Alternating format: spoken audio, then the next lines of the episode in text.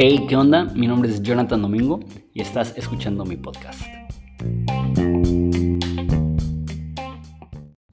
Hey, ¿qué onda?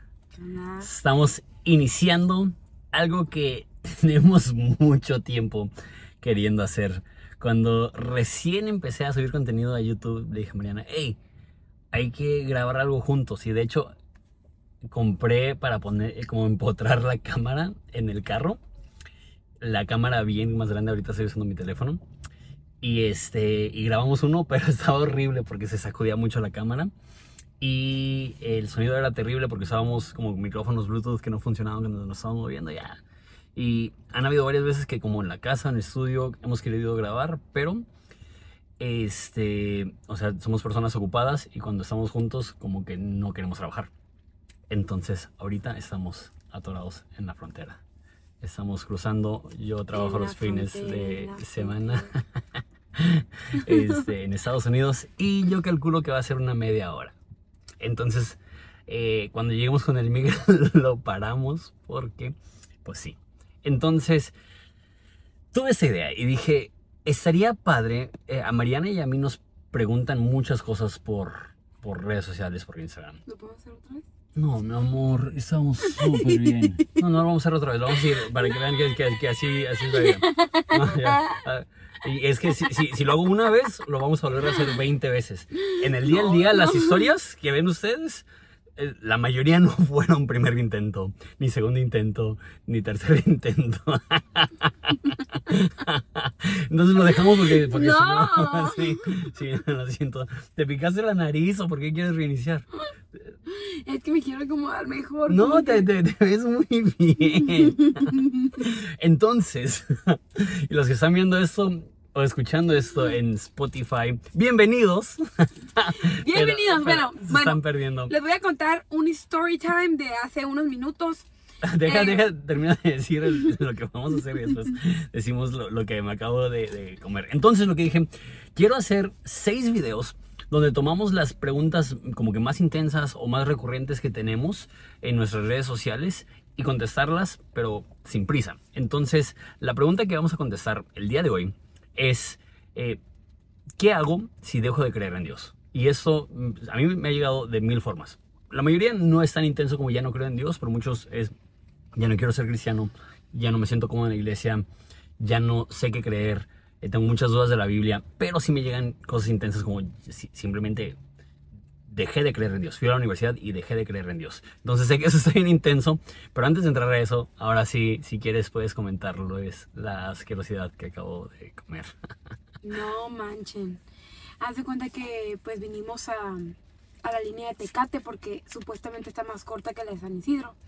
Entonces en el camino pues no, como no hemos comido, le dije a Jonathan pues llega por unos tacos o algo. Y vimos la primera taquería que encontramos y me dijo Jonathan, ¿está bien ahí? Y honestamente yo no, pues nomás me como que volteé y dije pues una Y, y taquería yo pregunté normal. porque lo vi placosón, la neta se veía como... Me dijo, no, pero luego me dije, aparte me engañó porque me dijo, ya hemos comido ahí. pa- Se parecía a alguna taquería Bueno, que... ajá, según se parecía. Pero entonces yo como que volteé y dije, pues, ajá. Bueno, no es por ofender ni nada, la neta yo soy bien, o sea, puedo comer donde sea, pero ese lugar estaba en un nivel de, Insalubre. de insalubridad, o sea, una cosa terrorífica. Y deja tú eso. Haz de cuenta que los, las personas que estaban atendiendo parecía que estaban en condición de calle no, también, o sea, no es por, por, por mala onda ni nada. Pero yo ya, me, yo ya me saqué de onda cuando vi la carne y la carne parecía de perro. Espero Y- que no. Sí, lo probable era de perro de, o de ratón. yo no me los comí, la verdad. Yo se los di a mi esposo. Y mi esposo se los comió los cuatro tacos. Es que pedimos dos y dos. Pero el error fue pedir. Porque hubiéramos ido al baño y nada más hubiéramos dicho, hey, gracias por No. al baño. Que el baño estaba bien intenso también. Ah, aparte que estaba intenso, mi esposo va saliendo de un, una semana terrible de una semana dolor de estómago y pues yo le digo, oye, con razón te enfermas del estómago, no sé a dónde te vas a comer, mijo. Es que como mucho en la calle. Y, y para mí, siento que si dejo de comer en la calle, entonces me voy a enfermar más porque siento que, que comer en la calle como que mantiene mis anticuerpos como que bien... Bien estables. bien estables. Con mucha bien mameis. fortaleza, con mucho... Entonces eh, se pidió dos tacos ella, dos tacos yo y me dijo no me los voy a comer y pues me daba muy- mucha No, pena. agarré un pedacito de carne y dije, no manches, esta carne es de quién sabe de qué sea. O sea, incluso hasta de perro viejo, de perro. en serio. Y la neta, la neta, no sé De si les ha tocado llegar, llegar a una taquería así, que ves un, un perrito que te están ahí echando como que un pedacito de carne y casi casi que sientes como que él sigue. Había un perro ahí. Y la verdad sí llegué a pensar como lo, lo están, lo están engordando. Ok, lo, lo- dejamos ahí porque hay gente que Sí, odia no, el está muy tema feo ese. eso, está muy horrible. Ok, entonces, si no te has vomitado, no proced- te has vomitado procedemos, procedemos, cochino. procedemos al tema. Estaba leyendo un libro, o escuchando un libro la semana pasada. Muy bueno, sí, no sé si existe en español, es nuevo, se llama en inglés Praying like, like monks and living like fools. Orar como monjes y vivir como, como, como tontos. Y al principio dice algo que no, no lo había pensado así, pero creo que sí ha de ser cierto. Que desde que empezó la pandemia, muchos cristianos se han ido de la iglesia y muchos que no eran cristianos se han acercado a la iglesia. Muchos que no eran cristianos por, por la, la tensión social, el incremento en enfermedad mental, el incremento en soledad, les ha llevado a buscar. Pero nosotros conocemos literal a 30, 40, 50 personas que después de la pandemia mm, no solamente dejaron de ir a la iglesia, o no, no es que se cambiaron de iglesia, es que literal dejaron de ser cristianos o dejaron de creer en Dios mínimo como lo hacían antes. Y a, y a mí sí me escriben mucho, o sea, hey, o sea, tengo estas luchas. Y también me han llegado a escribir personas que dicen, hey, tengo 4 o 5 años que dejé de ir a la iglesia y la verdad dejé de creer en Dios y ahora estoy pasando una crisis y como que quiero regresar, pero no sé cómo, o sea, siento que esas dudas ya se concretaron en, mi corazón. Entonces, eh, creo que es, es algo apropiado, no únicamente en su versión más intensa de que dejé de creer en Dios, pero creo que mucha, mucha, mucha gente ha dejado de creer en, en la religión organizada y aún más gente ha dejado de creer específicamente en la iglesia y eso les ha llevado a cuestionar su relación con Dios o ven a cristianos que, que son hipócritas o que no viven de la forma que ellos piden que las demás personas vivan y ya les ha dejado tan mal sabor de boca que prefieren ya mejor ni siquiera identificarse. Una cosa más antes de, abrir el diálogo. Hay un pastor que se llama este, oh, Harris. eh, Harris, pero no me acuerdo de su primer Star. nombre. No. Este, eh, Josh Harris, que es el autor de, en- que no sé si eso te tocó, pero en mi era, en, y aún No, en no, México, este, eh, era como el tema de conversación. Se llamaba Le dije adiós a las citas amorosas. ¿Escuchaste ese libro? Mm, sí, sí, sí, sí. Entonces, el autor de ese libro se retractó de todo lo que escribió hace como 6, 7 años. Mm, Y hace como dos años sacó un post y dijo que nada más decía, ya no soy cristiano. Ese era un, un autor evangélico súper eh, popular y exitoso y dejó de ser cristiano. Y lo escuché en otro podcast y estaba hablando con un cristiano y el cristiano dijo, es que no crees que la gente se está alejando de, de la iglesia porque se predica gracia en vez de ley y se le da ley a la gente en vez de gracia y, y el vato nada más dice, "E- e- ese es idioma que ya ni uso. O sea, la neta, y dijo eso y se me hizo muy fuerte. Para mí el tema es, si Dios los va a mandar a todos al infierno de todos modos, o sea, ¿qué diferencia hay en lo que decimos? O sea, y, yo así como que, ay, qué fuerte. Pero la realidad es que hay mucha gente pensante que simplemente dice, ya no puedo como justificar creer lo que creo. Y, y está fuerte. Sí, es un tema que honestamente sí se me hace muy delicado porque pues pueden pasar situaciones en tu vida, en nuestras vidas que nos hacen dudar de que si lo que estamos creyendo es real, que si las personas a nuestro alrededor, ¿no? Que dicen creer lo mismo, te tratan de cierta forma, o sea, puede haber mucho que te llegue, te lleve a orillarte a decir, sabes que yo ya no creo en esto, o no sé por qué ya mi fe está tan quebrantada, no siento que esto es real, no siento que la iglesia, la religión, em, principalmente mi relación con Dios es genuina. Entonces es como examinar, ¿no? Primeramente, Mm. qué es lo que, que sentimos y la razón por la cual estamos motivados a creer o no creer. Es que sí siento que son dos cosas. Uno Una cosa es es una- me decepcionaron. Sí, Y la otra es me decepcioné. y las dos son igual de, de trancazos. O sea, este... Y una cosa es decir, sabes que yo ya no creo en la religión, porque honestamente puede ser fácil, o sea, a, a como vemos a las personas tan imperfectas que, que son parte de una organización como lo es cualquier religión, hablando eclesiásticamente, ¿no? Podemos pensar que, pues es que al final de cuentas es- se equivocan y sí, pues somos seres humanos, ¿no? Imperfectos. Pero ya decir, no creo en Dios, no creo que sea real eh, todo lo que ustedes practican o lo que practicaba anteriormente, pues ahí es como algo más intenso. Y es real. Y sabes, eh, estuve en un podcast cuando recién dejé de ser pastor. Tenía meses que dejé de ser pastor. Y me preguntaron, ¿alguna vez has dudado de tu fe? Y yo dije, la verdad es que yo soy una persona racional. Y yo creo en mi parte racional de mi cabeza que Jesús existió.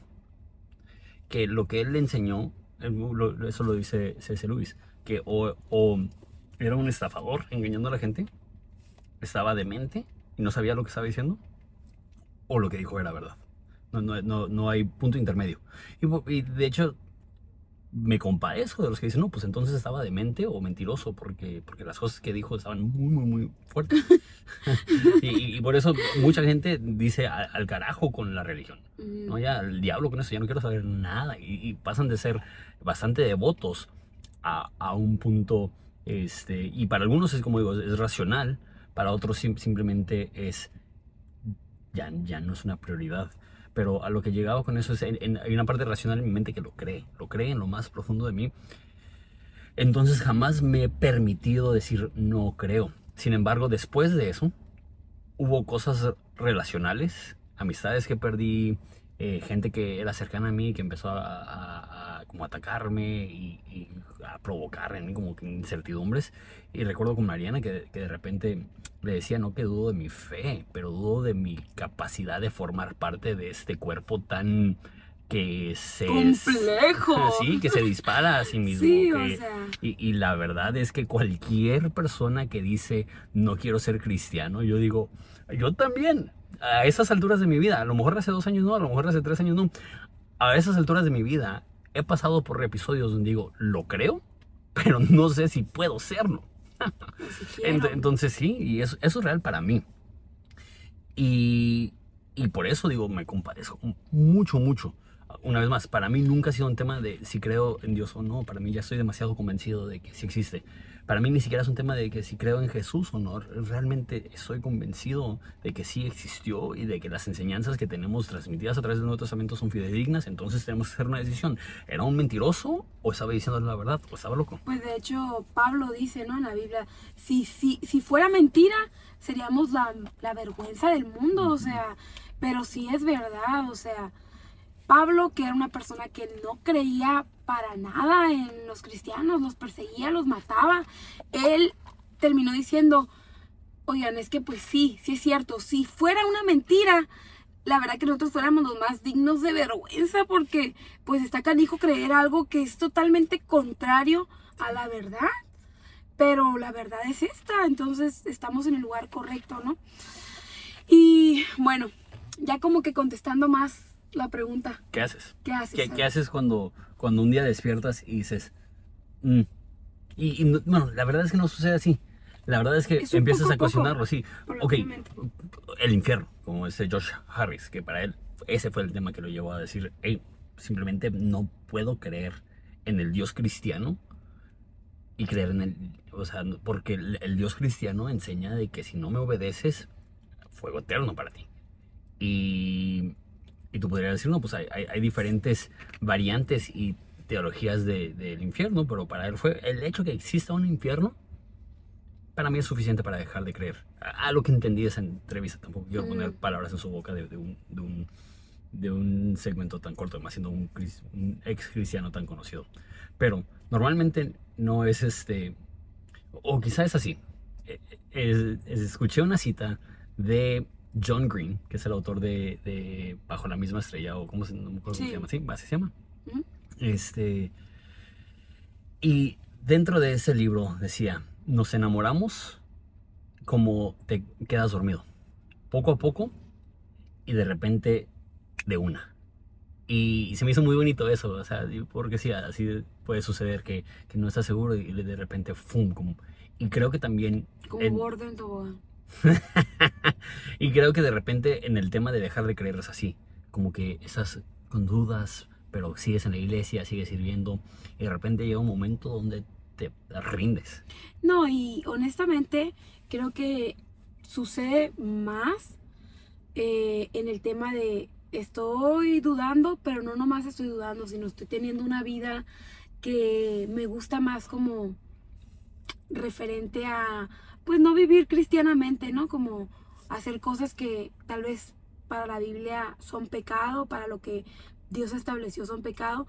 Y entonces estoy en duda de, ¿realmente vale la pena esforzarme y sacrificar todo esto, todo aquello? Miren, eh, conozco una persona que ha vivido por situaciones extremadamente difíciles, complejas, una persona que era demasiado devota, cristiana, y ella, y esta persona decía, pues como que no le encuentro lógica, yo me esforcé tanto, yo cumplí así de que al pie de la letra lo establecido y al final eh, siento que, que Dios me está defraudando, o sea, entonces pues no tiene lógica, o sea, para mí eh, pues este Dios no, pues no, no cumple su palabra. Entonces, pueden ser como diferentes cosas, ya sea que tú estés estudiando de más y digas, es que así como, como la persona que mencionas tú, es que esto del infierno no me hace mucha lógica, o viviste eso, este, pues traiciones dentro de, de la iglesia o dentro de relaciones que te hicieron eh, quebrarte al punto de decir ya no creo, o simplemente te alejaste por querer tener una vida distinta y decir, pues ya, esto ya no es parte de mí. Pero ¿qué hacer cuando realmente no quieres dejar de creer? Tenemos dándole vueltas. Perdónenos, pero ¿qué hacer? O sea, ya. ¿qué hacer cuando ¿Quieres realmente respuesta? no quieres dejar de creer? Mm. Y ese es el tema. O sea, si estás Ajá. haciendo la pregunta, hay algo en ti que Que no quiere abandonar eso. No quiere. Y entonces estás... Seguimos. Eh, Te mar- le sí, marcaron, pero vamos, sí, vamos a seguir. vamos a colgarle. Bueno, creo que principalmente esto ya es como hablando teológicamente y si tú crees en el Dios de la Biblia y estás en duda, lo que lo mejor que te podemos aconsejar, lo mejor que yo te puedo aconsejar es decir, ¿sabes qué? Habla con Dios. O sea, aunque sientas que estás hablando con nadie, aunque digas, no, no creo que alguien me esté escuchando, si tú realmente tienes eso en tu corazón de, hey, es que he dejado de creer y siento algo extraño en mi ser, eh, bueno, entonces habla con Dios y dile, Dios, muéstrame quién tú eres. Muéstrame de alguna forma eh, que tú eres real, que tú eres el Dios verdadero, que tú existes, que tú estás conmigo, que tú quieres ser mi padre.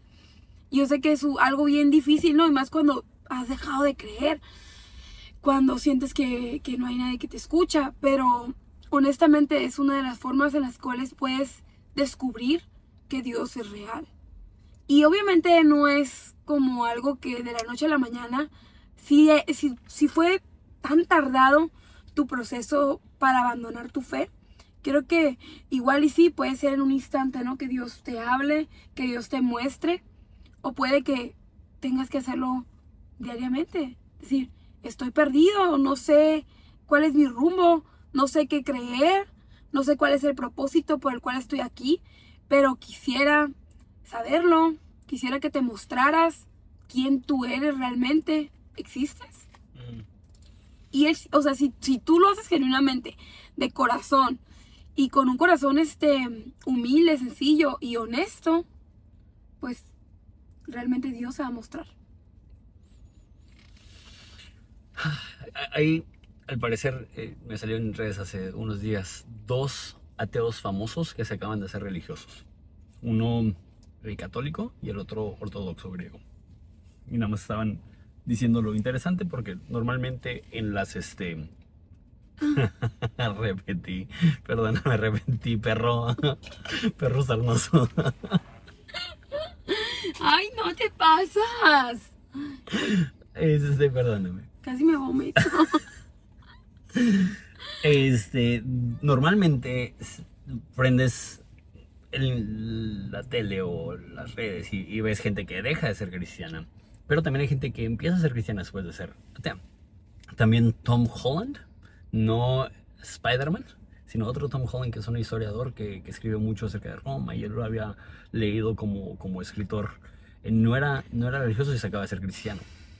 Entonces, creo que, que una de las razones que la gente se hace atea o deja de creer en Dios es porque siente que el cristianismo no les puede contestar las preguntas que tienen acerca del infierno, acerca de, de la vida eterna, acerca del propósito. Pero también siento que de repente somos arrogantes en querer que nuestra mente pequeña, caída, limitada,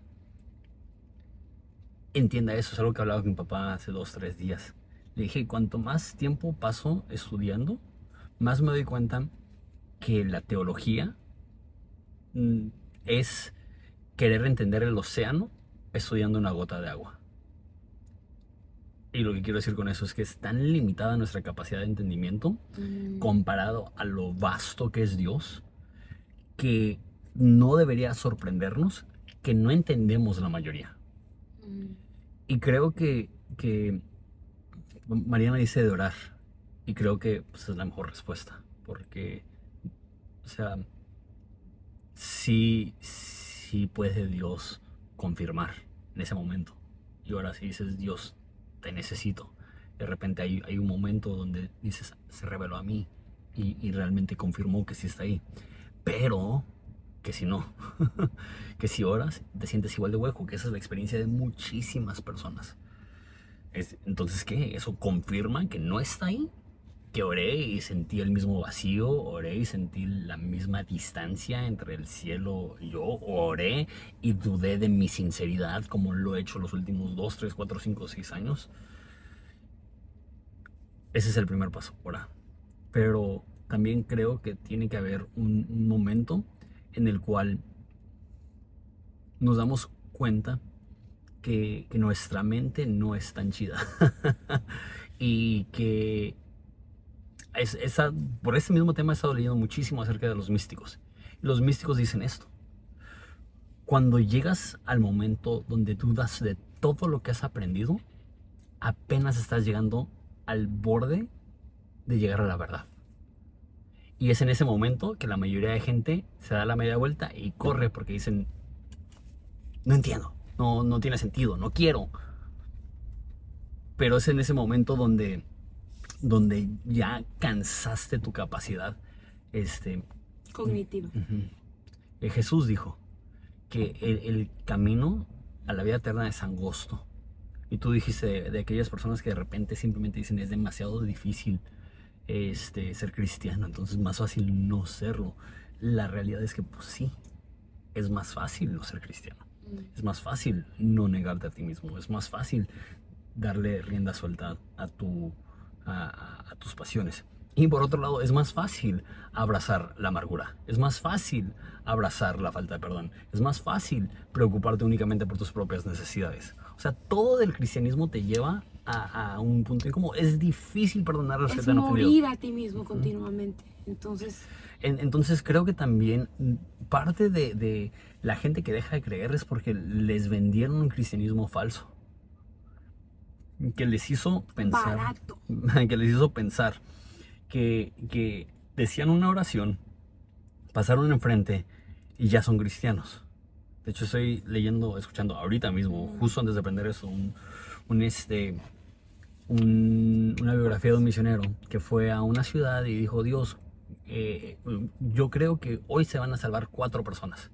y comparte otras personas, ¿quieres ser cristiano? Sí, sí, ah, se salvó.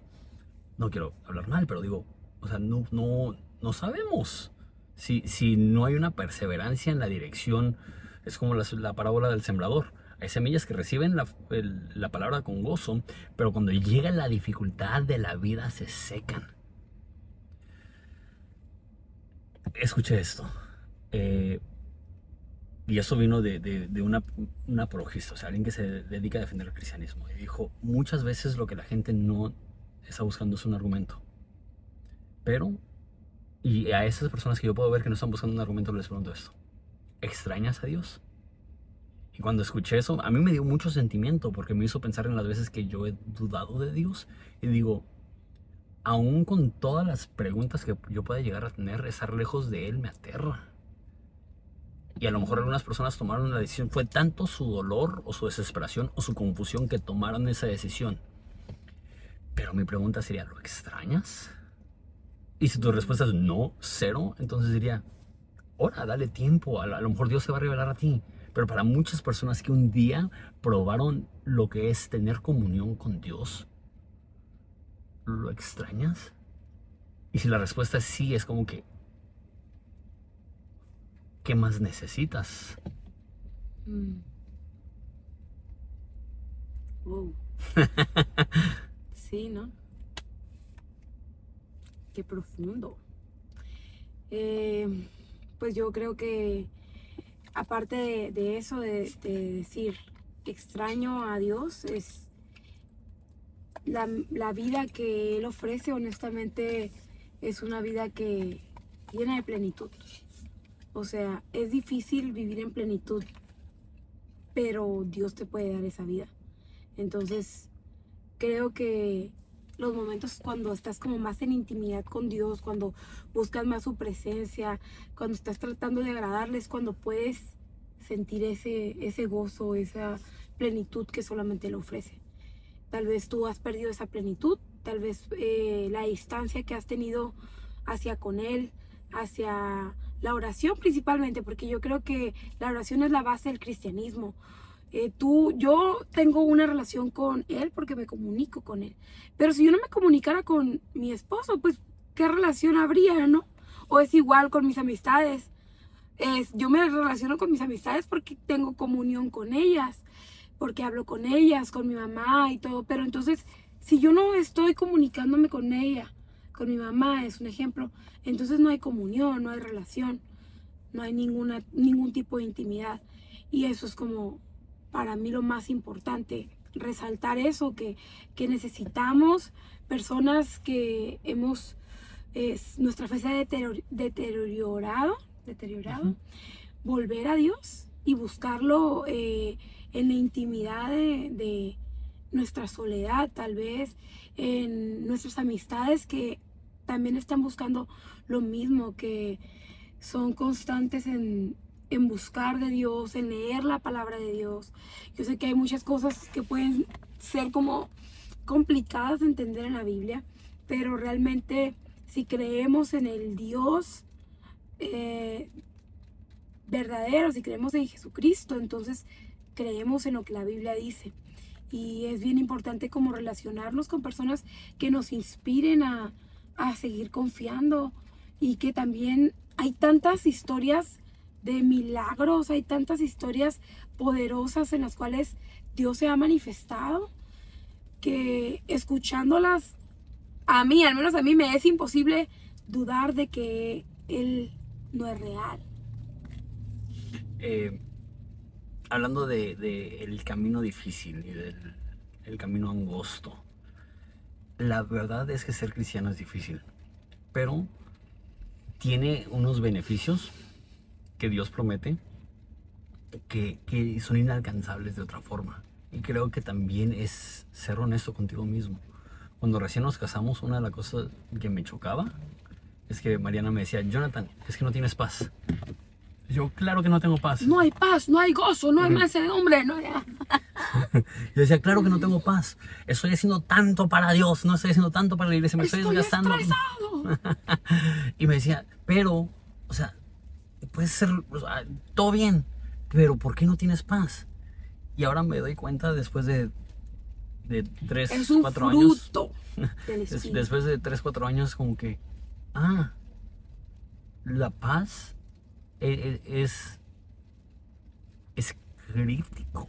O sea, si no, ¿para qué ser cristiano? Si vas a vivir igual de agobiado, igual de estresado, igual de con el temperamento O hasta peor, ¿no? que, ajá, o hasta peor, porque ahora aparte de todas tus responsabilidades tienes que ir a la iglesia dos veces a la semana y atender a, a- Llorar y leer sí, y- y, y- y, o sea, y te sientes más estresado.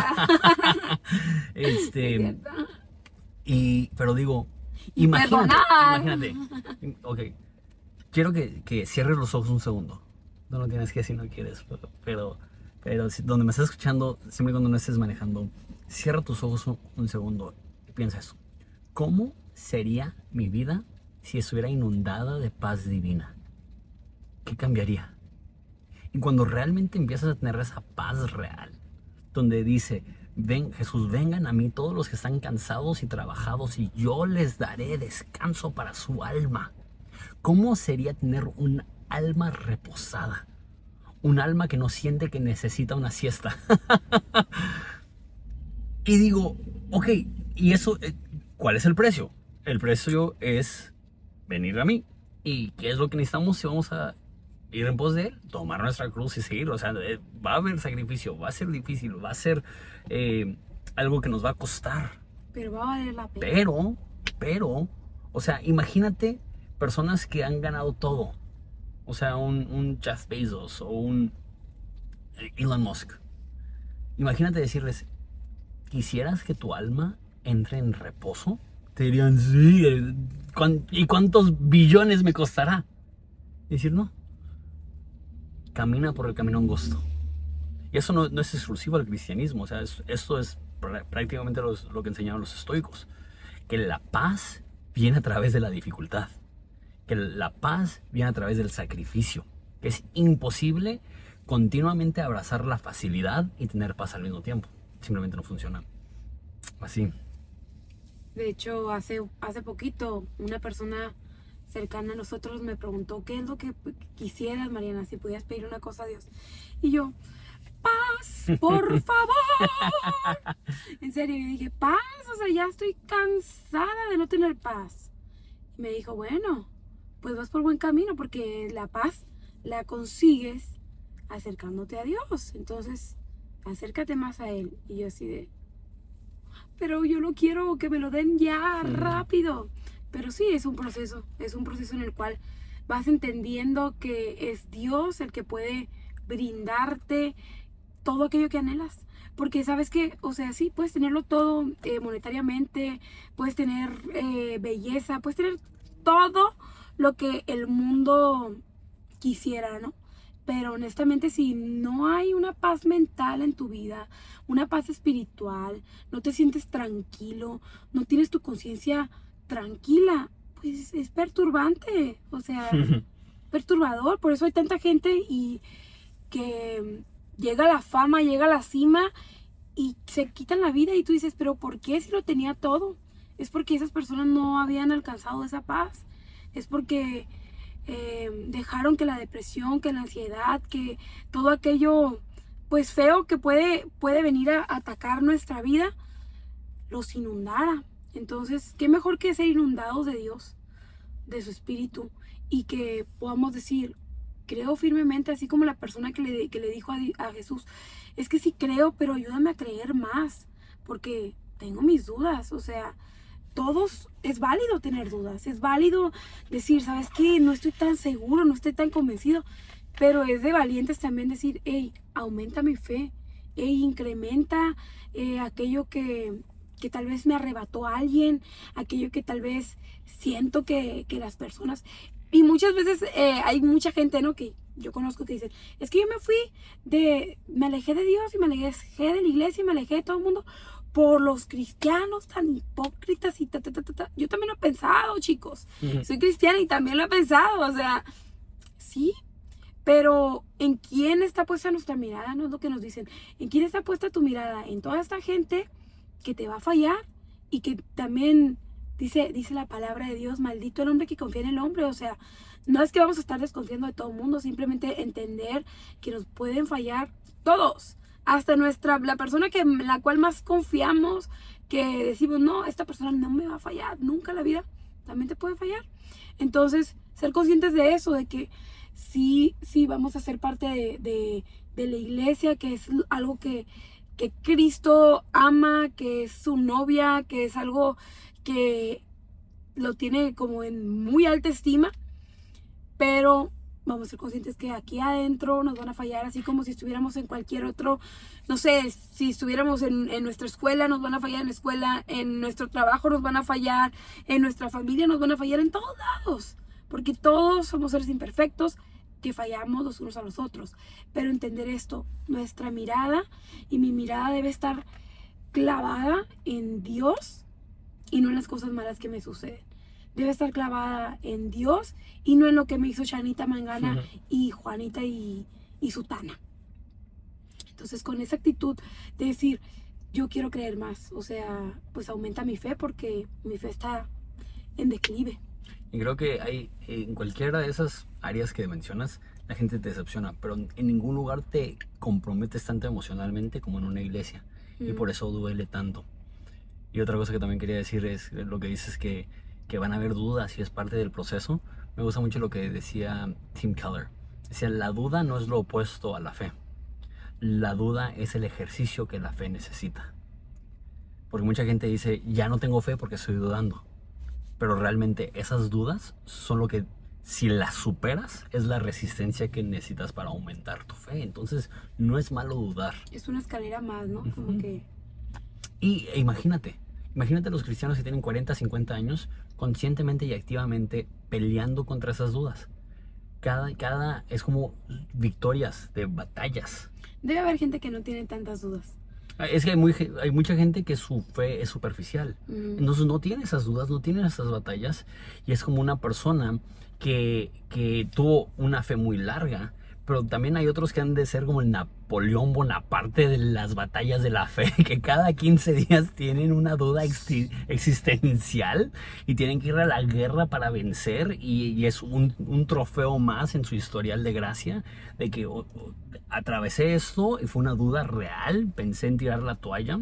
Entonces yo digo, yo prefiero a alguien que ha luchado y tiene una fe toda maciza a las personas que dicen, soy cristiano porque leo la Biblia y, y ya, y, yo, yo, no me pongo a pensar en las cosas difíciles y sí, o sea, que bueno, a lo mejor es, me estoy burlando de, gente que, que, tiene una inocencia y es una inocencia que a lo mejor no es mala, pero eso no es mi caso, no es el caso de la gran mayoría de gente de nuestra edad quizá. Que, que no se hacen las preguntas difíciles o no se sienten decepcionados o no se sienten eh, frustrados o abandonados o traicionados o, pero o apachurrados o apachurrados o destrozados o eh, pero somos parte de sus mejores guerreros. Tú y yo. Tú que estás viendo eres un guerrero. Y eso le agrada a Dios o sea saber que en medio de las dificultades de la vida en medio de las dificultades de tu mente eh, de esas guerras que puede haber internas, de esos ataques que pueden haber, tú dices, yo quiero seguir creyendo, yo quiero seguir haciendo lo que es bueno, yo quiero seguir eh, convencido de que existe un Dios, de que existe la vida eterna, de que existe un futuro eh, glorioso junto con Él.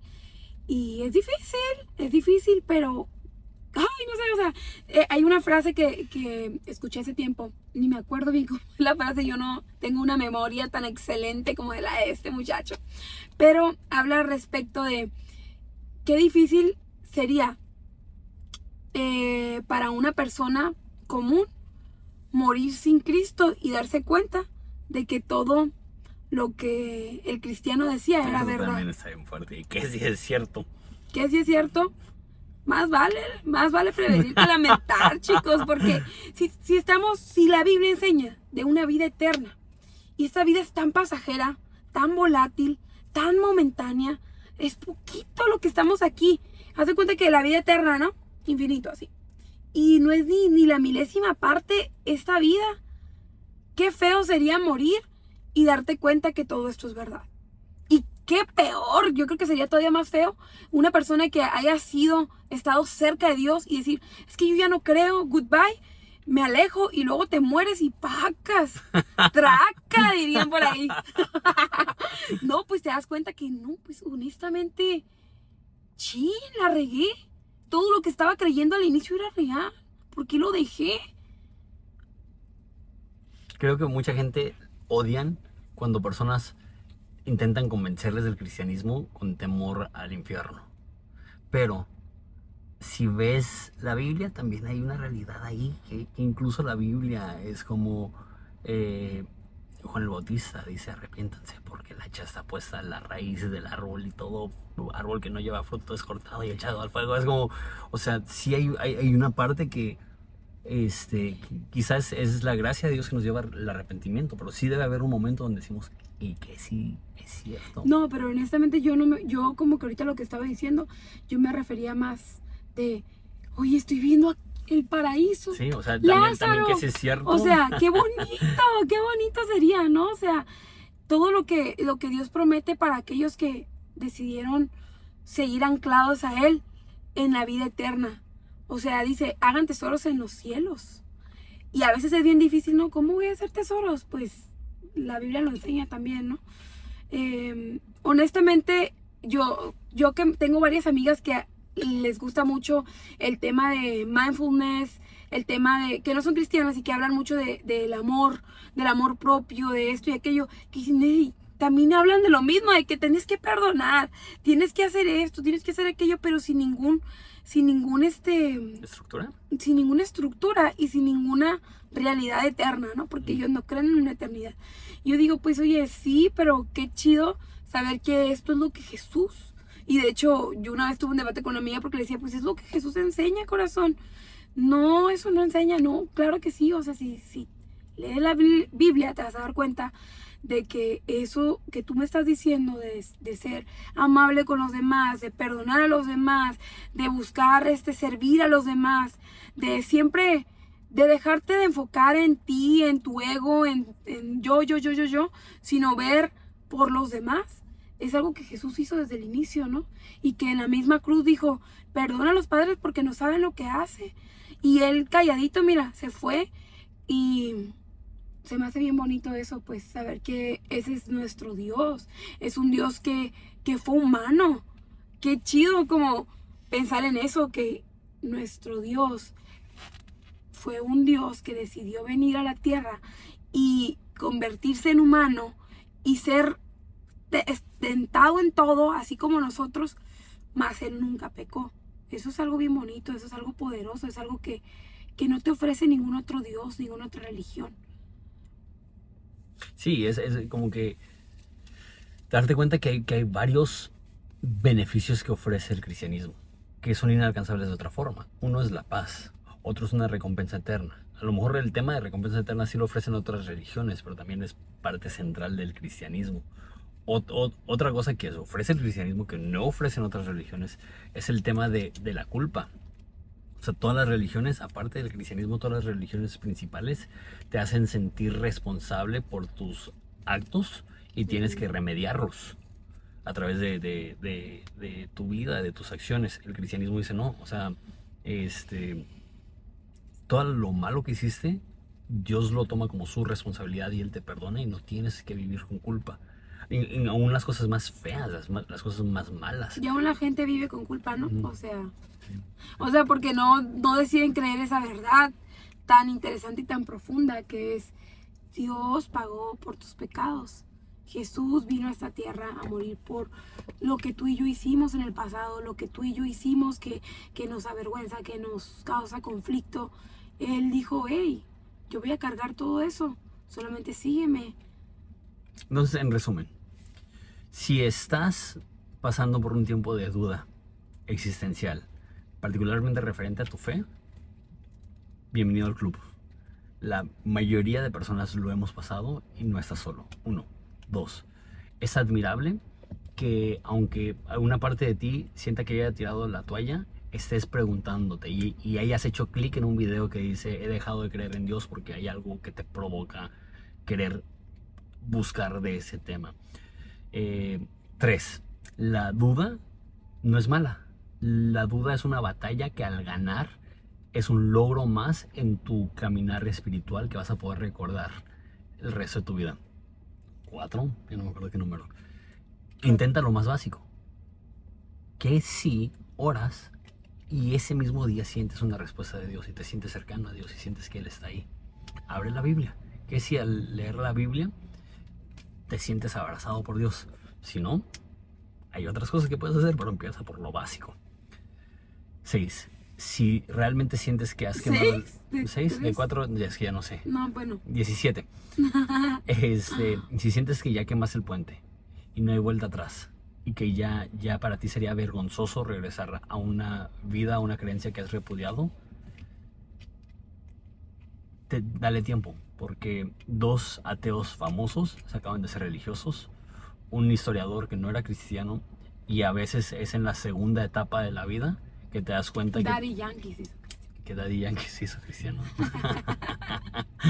a veces es Ahora sí el- puedes cantar la de Daddy Yankee. a, a- a veces es en la segunda mitad de la vida que te das cuenta que la arrogancia de la primera mitad de la vida es lo que no te permitió ver a Dios.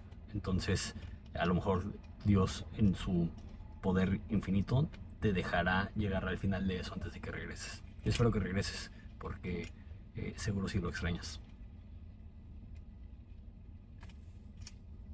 Nos Gracias por tu tiempo.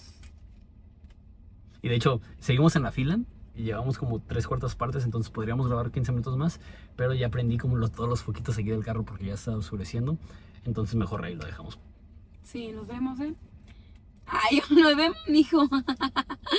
Nos vemos, bye.